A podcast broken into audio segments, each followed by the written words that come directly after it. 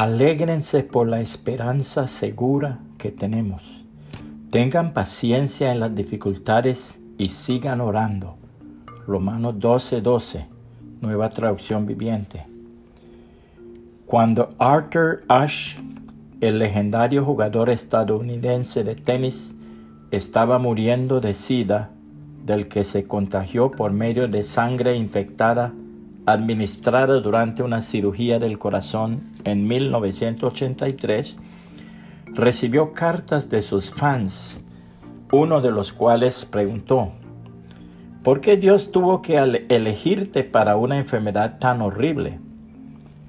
Arthur Ashe contestó, hace muchos años unos 50 millones de niños comenzaron a jugar al tenis y uno de ellos era yo. 5 millones aprendieron realmente a jugar el tenis. 500 mil aprendieron tenis profesional. 50 mil llegaron al circuito. 5 mil alcanzaron Grand Slam. 50 llegaron a Wimbledon. 4 llegaron a la semifinal. 2 llegaron a la final y nuevamente uno de ellos fui yo. Cuando estaba celebrando la victoria con la copa en la mano, nunca se me ocurrió preguntarle a Dios, ¿por qué a mí? Así que ahora que estoy con dolor, ¿cómo puedo preguntarle a Dios, ¿por qué a mí? La felicidad te mantiene dulce, los juicios te mantienen fuerte, los dolores te mantienen humano, el fracaso te mantiene humilde, el éxito te mantiene brillante, pero solo la fe te mantiene en marcha. A veces no estás satisfecho con tu vida, mientras que muchas personas de este mundo sueñan con poder tener la tuya. Un niño en una granja ve un avión que le sobrevuela y sueña con volar, pero el piloto de ese avión sobrevuela la granja y sueña con volver a casa. Así es la vida. Disfruta la tuya. Si la riqueza fuera el secreto de la felicidad, los ricos deberían estar bailando por las calles, pero solo los niños pobres hacen eso. Si el poder garantizara la seguridad, las personas importantes deberían caminar sin guardaespaldas, pero solo aquellos que viven humildemente sueñan tranquilos.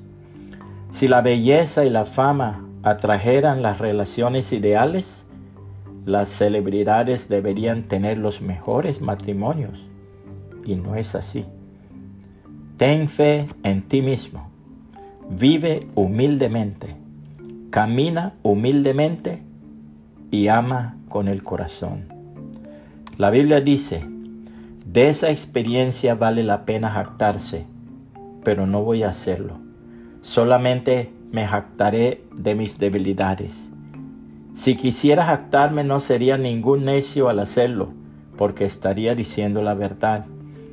Pero no lo haré, porque no quiero que nadie me atribuya méritos más allá de lo que pueda verse en mi vida u oírse en mi mensaje, aun cuando he recibido de Dios revelaciones tan maravillosas.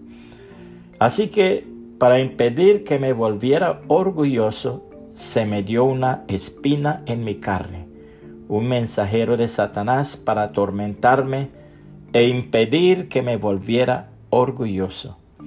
En tres ocasiones distintas le supliqué al Señor que me la quitara.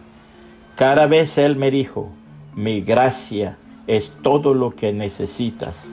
Mi poder actúa mejor en la debilidad. Así que ahora me alegra jactarme de mis debilidades para que el poder de Cristo pueda actuar a través de mí. Segunda los Corintios 12, 5 al 9, nueva traducción viviente. Puede compartir este mensaje y que el Señor Jesucristo le bendiga y le guarde.